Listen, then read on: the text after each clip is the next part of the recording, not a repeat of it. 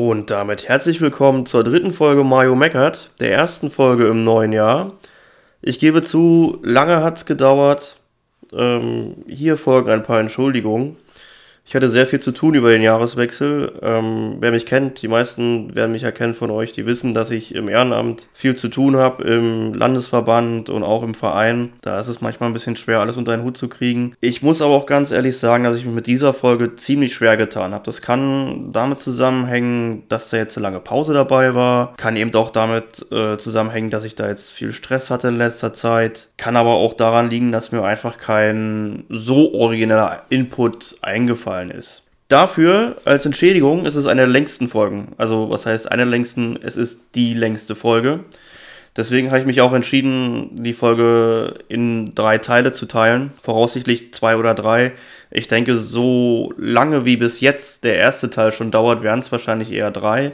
Das ist dann einfacher verdaulich. Und ja, deswegen auch der Titel Komm doch erstmal rein. Wir kommen erstmal ganz gemächlich wieder rein äh, ins neue Jahr.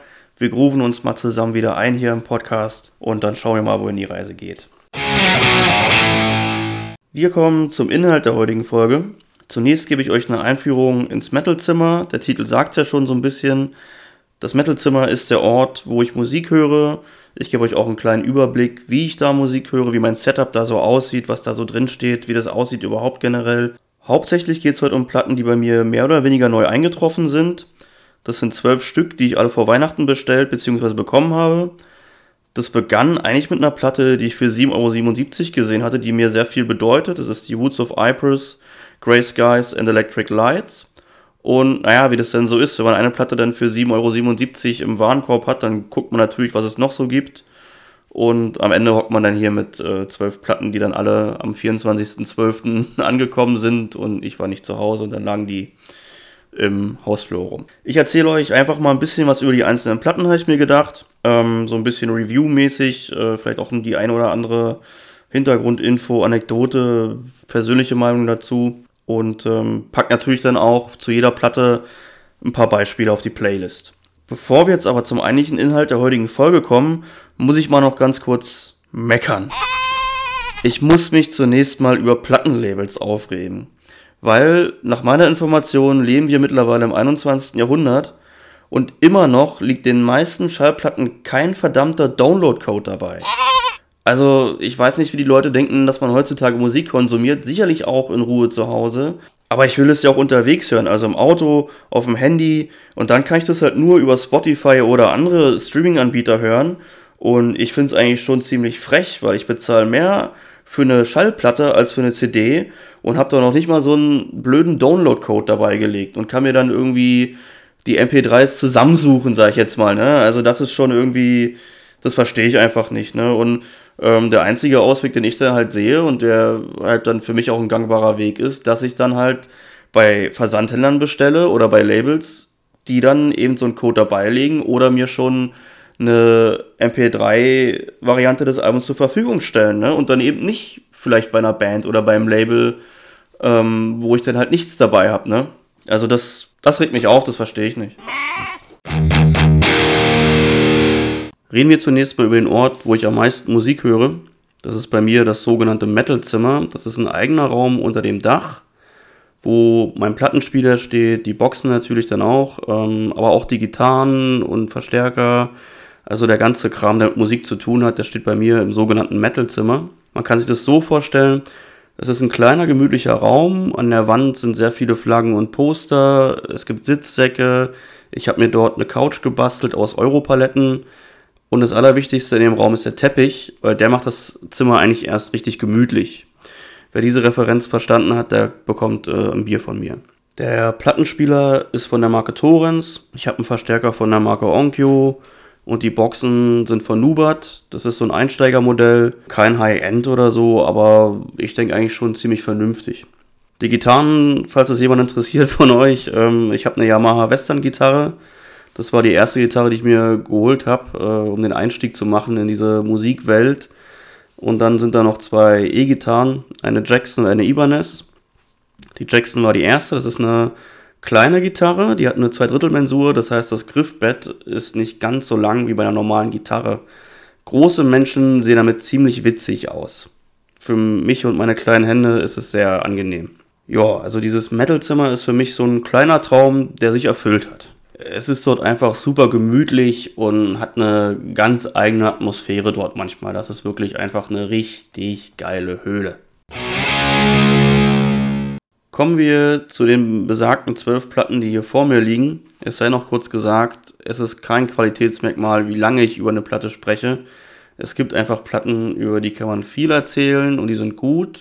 Es gibt Platten, über die kann ich viel erzählen und die sind schlecht. Es gibt Platten, die sind gut, aber über die kann ich einfach nicht viel sagen, weil einfach äh, da dann nicht so viel Material zu erzählen da ist. Also egal wie lange ich über eine Platte rede, das hat damit nichts zu tun. Also die erste Platte, die hier vor mir liegt, ist eine Split-LP von Son of the Sleepless und Cavernous Gate. Das Interessanteste an diesem Album ist für mich eigentlich der Aufkleber. Das ist schade, dass ich das sagen muss, aber es ist leider so.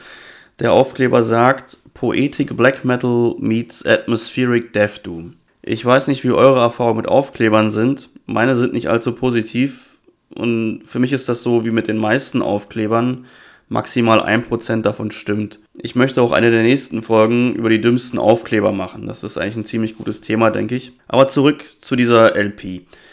Sie ist erschienen 2019. Ich habe sie mir mehr oder weniger blind gekauft. Das Cover sah gut aus. Ähm, und ich dachte mir, ja, komm, sagst du mit ein, wie das nun mal so ist im Kaufrausch. Also wie gerade schon erwähnt, beide Bands sehen sich im Spektrum von Black Metal. Die A-Seite sind Son of the Sleepless. Ich finde, man kann es am besten beschreiben damit, mit dem Satz, wer ein bisschen Black Metal mag, aber bloß nicht zu viel, der ist hier genau richtig. Es ist schon stellenweise Black Metal und stellenweise atmosphärisch, aber es ist eindeutig viel zu viel Singsang und ja, diese, diese auf dem Aufkleber erwähnte Poetik, äh, also das hat für mich mit Black Metal im engeren Sinne nicht viel zu tun. Das ist nicht das, was ich von einer Black Metal Platte erwarte. Produziert ist das Ganze vom Sänger und Gitarristen von Vision Bleak. Falls ihr jemand kennt, das ist eine Gothic Metal Band, die mal eine Zeit lang ganz gute Musik gemacht haben, äh, aber dann auch ziemlich schnell in der Versenkung verschwunden sind. Ich habe die in Berlin nochmal live gesehen, aber auch da waren die schon nicht mehr so stark. Auf der B-Seite sind dann Cavernous Gate. Das ist auch so eine ähnliche Geschichte wie Son of the Sleepless. Die machen eher Doom Metal, aber auch hier ist es viel zu viel Singsang und Gelulle. Es hat groovy Parts, die aber für mich dann gar nicht so richtig gut zusammen oder auf die Platte passen. Das ist so ein bisschen wild aneinander gestückelt, finde ich. Also für mich beides an dieser Platte weder Fisch noch Fleisch, auch jetzt nicht sonderlich innovativ oder so, wie dies, dieser Aufkleber macht da auch viel kaputt, glaube ich. Ähm, es ist für mich einfach keine gute Black Metal Platte in keinem Sinne. Wer auf dieses poetische und hohen Gesang steht und so, okay, der kann ja vielleicht glücklich werden, aber ich glaube für Leute, die wirklich auf Black Metal stehen, ist das einfach gar nichts. Ja, kommen wir zur nächsten Platte. Die hat auch einen Aufkleber. Allerdings wird hier nur das Silver Hot Foil Embossing, der Padded Inner Sleeve und der Protection Sleeve abgefeiert eigentlich Sachen, die bei einer Platte durchaus auch zum Standard gehören, dass da eine Schutzhülle dabei ist. Ähm, ich würde sagen, die Platte ist einfach schön gemacht. Es hat ein sehr schönes Cover mit reflektierenden silbernen Streifen. Ähm, das sieht sehr wertig aus, generell die Platte. Äh, das wäre so mein Urteil darüber. Es handelt sich um das Album Ecay de Lune von Alcest. Das sind Franzosen aus Avignon. Das Album ist schon 2010 erschienen, wurde jetzt aber dann zum 10-jährigen Jubiläum nochmal neu aufgelegt und es handelt sich um das zweite Album der Band. Wenn man von Alcest spricht, muss man eine Sache erwähnen, denke ich. Der Sänger, Schrägstrich Gitarrist, war zumindest eine kurze Zeit lang bei einer eher rechtsgerichteten Band dabei, die hieß Pest Noir. Er selbst sagt, er hatte mit dem Songwriting und den Text nicht viel zu tun. Er war anscheinend auch nur kurz dabei. Das ist jedenfalls das, was ich jetzt so bei Wikipedia und Co. gelesen habe. Er hat sich jetzt mittlerweile auch von dieser Zeit distanziert, auch von der Ideologie distanziert. Und da muss ich sagen, das ist ja eigentlich ein Statement, was man sich auch von vielen Grauzonen-Bands heutzutage mal wünschen würde. Stichwort Immoir, dass man sich einfach von dieser Nazi-Scheiße distanziert. Das würde einer Band ja schon in meinen Augen sehr viel Glaubwürdigkeit zurückgeben, anstatt dieses, äh, wir sind unpolitisch und äh, eigentlich ja doch Rechtsgelaber. Das nervt.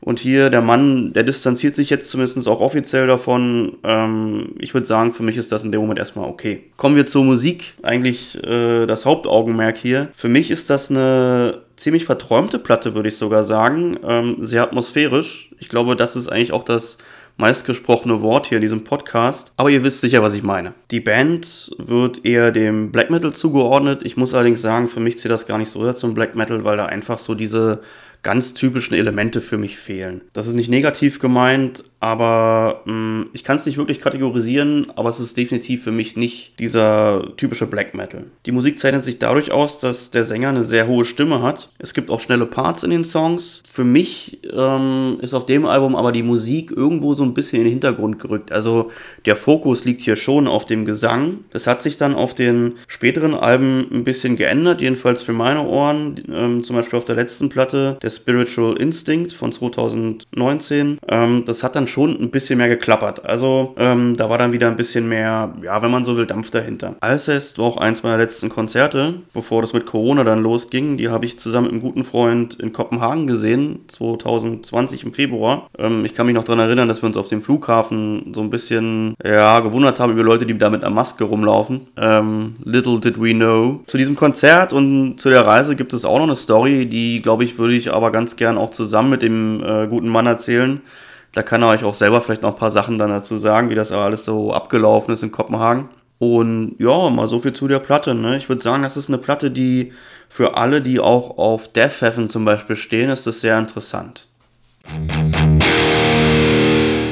Dann kommen wir zum nächsten Schmuckstück, sozusagen zum Stein des Anstoßes für diese Plattenorgie. Es handelt sich um das leider letzte Album von Woods of Vipers. Das fünfte ist es. Es nennt sich Grey Skies and Electric Light. Woods of Vipers waren, muss man leider sagen, eine Band aus Kanada, offiziell zugeordnet zu Doom und Black, aber das kann ich ehrlich gesagt wenig nachvollziehen. Musikalisch finde ich die Band eh sehr schwierig einzuordnen aber dazu dann später mehr. Die Band gab es leider nur bis 2011, beziehungsweise dieses letzte Album wurde 2012 veröffentlicht. Das war dann schon nachdem der Sänger David Gold im Jahr 2011 in einem Autounfall gestorben ist. Leider passt auch die Thematik des Albums zu diesem Event, äh, wenn man das Event nennen möchte. Ähm, es geht viel um Tod, Trauer, Liebe, Trennung. Generell bei der Band geht es immer um sehr philosophische Themen. Es sind immer sehr melancholisch, depressiv, ähm, haben dabei aber aber auch immer so eine Prise Humor dabei. Das fand ich bei der Band immer ganz attraktiv, dass die sehr negativ sind in dem, was sie, was die Texte angeht. Aber auf der anderen Seite hatten sie dabei auch immer so einen gewissen Charme und Humor dabei. Also das waren auch nie so plumpe Texte aller, oh, mir geht's so schlecht, sondern die haben das immer irgendwo so ein bisschen unterschwellig rübergebracht, wo man dann beim, wenn man die Texte dann gehört oder gelesen hat, dann gemerkt hat, so, oh, okay, dem Typen, der geht's echt kacke gerade. Der Fokus bei Words of Ipers liegt meiner Meinung nach eh eher auf den Texten. Die Musik ist hier mh, hm, nicht außergewöhnlich. Also es, äh, die Musik ist gut gemacht, aber wer jetzt ähm, den Fokus auf Musik legt und auf abgefahrene Riffs und so Sachen steht, der wird hier nicht glücklich. Hier ist der Fokus wirklich auf die Texte und Musik ist eher so eine Art Beiwerk hier, finde ich. Auch wenn sie nicht schlecht ist. Kommen wir mal zum Album. Also ich habe dieses Album und den Vorgänger exzessiv in einer Phase gehört, die für mich eine sehr schwierige Zeit war. Mir hilft es ähm, irgendwie, wenn es mir schlecht geht, dass ich dann negative Musik höre. Die höre ich dann nämlich so lange, bis ich mir irgendwann denke, ja komm, jetzt ist mal gut und äh, dann geht es irgendwann wieder aufwärts. Aber mir hilft so depressive Musik in solchen Phasen dann doch schon sehr gut. Tipps von diesem Album, äh, die ich euch empfehlen kann, sind zum Beispiel der Song Death is Not an Exit. Das ist ein sehr philosophischer Track, der davon handelt, dass der Tod kein Ausweg ist, sondern ja quasi nur eine Art Schalter. Ähm, davor ist man nichts, danach ist man nichts. Da kann man jetzt auch äh, Parallelen zu populären Schriftstücken ziehen, wenn man möchte. Ähm, und äh, ich habe ja vorhin gerade schon erwähnt, dass äh, die Band auch immer so ein bisschen Humor hat. Der Track endet mit einem Lichtschalter. Und ähm, dann gibt es noch einen zweiten Track, von dem ich sehr gut finde, der heißt Silver. Das ist so, was ich anfangs auch schon erwähnt habe, so diese Thematik verschmähte Liebe, ähm, viel Metaphern, als zweiter ins Ziel kommen, deswegen auch Silver. Ein sehr melancholischer, depressiver Track. Und dann wäre da noch ein dritter, Kiss My Ashes Goodbye. Das ist ein Track über den Tod, beziehungsweise geschrieben aus der Perspektive von jemandem, der gerade gestorben ist. Ähm, und inhaltlich sagt der Song oder die beiden Songs, das ist zweigeteilt, aufgeteilt in Part 1 und Part 2.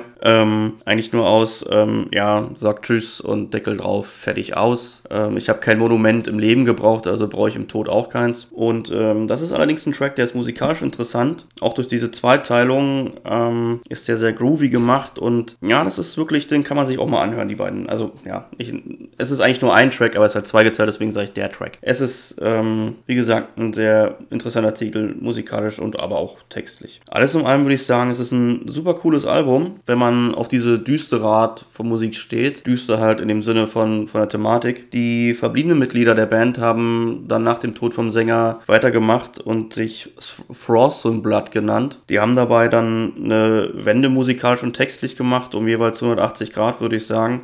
Die Texte sind jetzt deutlich optimistischer und die Musik ist auch deutlich ausgefeilter. Ich denke, über diese Band werde ich auch in einer der nächsten Folgen reden. Woods of Ypres würde ich jedem empfehlen, der auch Typo Negative mag. Die haben eine ziemlich ähnliche Energie, finde ich.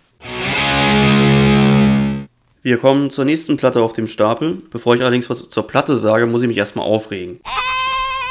Ich verstehe nicht, warum kann ich denn nicht, wenn meine Platte anstatt mit 33 ein Drittel Umdrehung mit 45 Umdrehungen abgespielt werden muss, das nicht auf die scheiß Platte draufschreiben. Also bei manchen Bands, wenn man die Songstrukturen und durchschnittlichen Titellängen kennt, dann kann man sich das ja erschließen, wenn man die Platte anguckt, dass da mehr als drei Tracks auf die Platte passen müssten, wenn es mit 33 ein Drittel abgespielt werden soll. Aber manchen Bands weiß man das halt nicht. Und ja, dann legt man die Platte auf, macht sich das schön gemütlich, die Platte fängt an, man denkt sich, oh, das ist aber ein geiler Doom-Metal und irgendwann merkt man dann so, oh, äh, nee, eigentlich hätte das doch schneller sein sollen.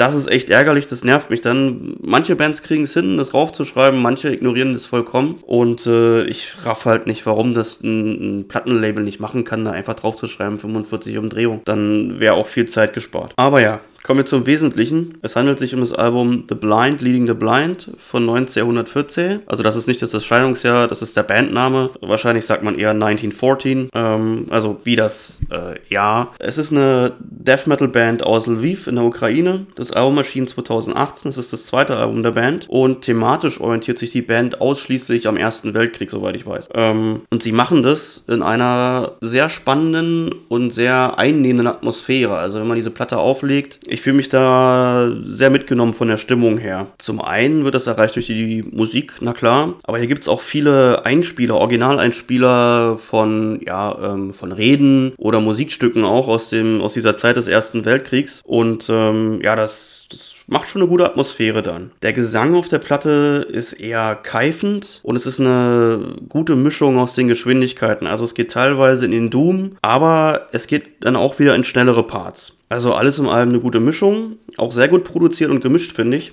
Im Gegenteil zu Boat Thrower. Und ähm, was mir bei dem Album auch positiv aufgefallen ist, dass es auch wieder sehr schön aufgemacht ist. So, also insgesamt ist es wirklich super stimmig. Für mich ist die Band eine der größeren Entdeckungen in den letzten Jahren. Und ja, wer bei Boat Thrower oder auch Got Throne glücklich wird, der könnte hier auch sein Glück finden, ja.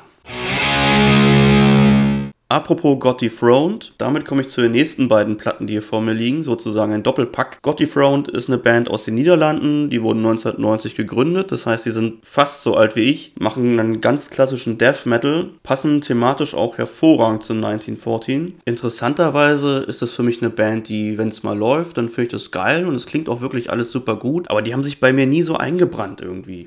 Also kann ich auch nicht erklären, warum. Als erstes habe ich hier das Album Under the Sign of the Iron Cross. Es hat keinen Aufkleber. Es ist der zweite Teil einer Trilogie über den Ersten Weltkrieg. 2010 erschienen. Auch hier finden sich diese Originaleinspieler aus dieser Zeit des Ersten Weltkriegs. Und musikalisch gesehen ist das Album einfach nur brutales Geballer. Anders kann ich es nicht beschreiben. Es ist wirklich sehr ähnlich zu Bolt Thrower, nur in schnell und besser produziert. Ich packe mal auf die Playlist den Titel Firestorm. Den finde ich sehr typisch für dieses Album. Und ich will eigentlich gar nicht so viel zu dem Album erzählen, weil es eigentlich wirklich nur ein Album ist zum Kopf abschalten, laut aufdrehen und abrocken. Also das ist wirklich brutales Geballer, wie gesagt.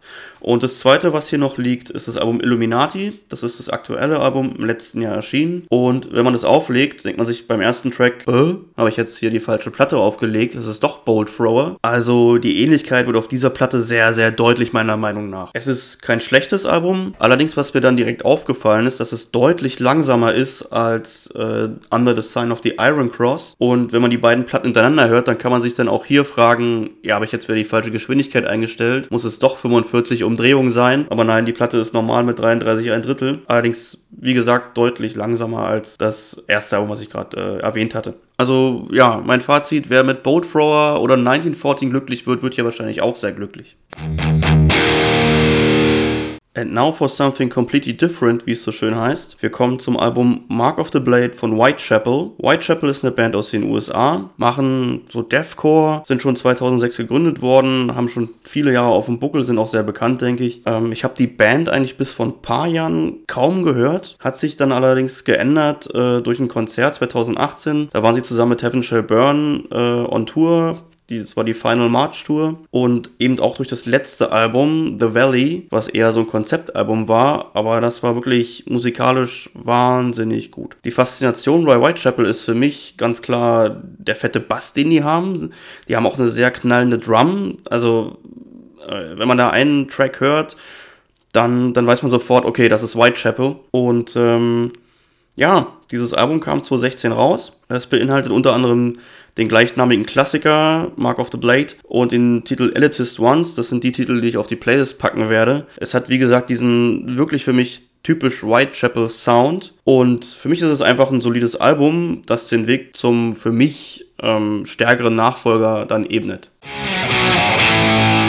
So, kommen wir zum nächsten auf dem Stapel. Das ist das Album Seal the Deal and Let's Boogie von Volbeat. Jetzt werden wahrscheinlich einige sagen, äh, halt stopp, was, was ist hier los? Wie passt das jetzt eigentlich in diese Reihe mit rein? Dafür muss man meiner Meinung nach ungefähr 13 Jahre lang zurückgehen in der Zeit. Also wir sagen jetzt mal, das ist 2008 ungefähr gewesen. Volbeat haben gerade das abgefahrene Album Rock the Rebel Metal the Devil veröffentlicht ein erstmal zugegebenermaßen ziemlich abgefahrener Albumtitel, der mich immer noch äh, immer wieder zum Schmunzeln bringt zumindest. Und ich habe damals ähm, den Titel Radio Girl im Stahlwerk gehört, als die Heavy Hour noch Stahlwerk hieß. Und das hat mich einfach weggeblasen, der Track. Das war wahnsinnig gut. Auch das Album davor war echt brutal gut und auch das danach war noch ordentliche Qualität. Ich habe äh, Volbeat zum ersten Mal 2009 live in Wacken gesehen. Das war auch eine Erfahrung, sage ich einfach mal. Das war wirklich ein geiles Konzert. Und ähm, ich war wirklich ein Fan der Band. Das hat sich dann aber ab dem Album Beyond Hell, Above Heaven stark geändert. Das war für mich dann schon irgendwie zu komisch. Das war für mich nicht mehr Volbeat. Zu diesem Album, was hier vor mir liegt, das kam 2016 raus. Es war ein Geschenk von meinem Bruder zu Weihnachten. Wir schenken uns ab und zu Alben, die wir dem anderen näher bringen wollen. Das hat mal mehr, mal weniger Erfolg, aber ist eine coole Sache. Für mich ist dieses Album die endgültige Abkehr vom Metal für Volbeat. Das ist geht für mich eher in die Richtung Stadion Rock. Das klingt jetzt erstmal negativer, als es gemeint ist. Es gibt da auch einen ziemlich coolen Song mit Danko Jones auf dem Album, Black Rose. Aber für mich ist das Album stabiler Rock. Es hat keine Metal-Elemente mehr wirklich für mich. Aber man kann sich dann natürlich auch fragen, ob das überhaupt noch das Ziel von Volbeat ist. Und das ist auch nicht negativ gemeint. Es muss ja nicht immer alles brutaler, schneller und härter werden. Also, wenn das die Musikrichtung für die Leute ist, für die, für die Jungs von Volbeat, dann ist es natürlich okay. Und ich meine, schlecht sind die auch nicht in dem, was sie machen. Also abschließend könnte man sagen, man liebt es oder man hasst es oder man findet es mittelmäßig, obwohl es bestimmt auch Leute gibt, die finden es gut. Also definitiv besser als mittelmäßig, aber lieben es nicht. So ein bisschen wie Nickelback. Puh, ich denke mal, an dieser Stelle können wir alle sehr gut eine Pause vertragen. Ich würde die Folge an dieser Stelle hier dann beenden, den ersten Teil beenden und ich würde sagen, wir hören uns dann zum zweiten Teil wieder. Vielen Dank fürs Zuhören und bis dann.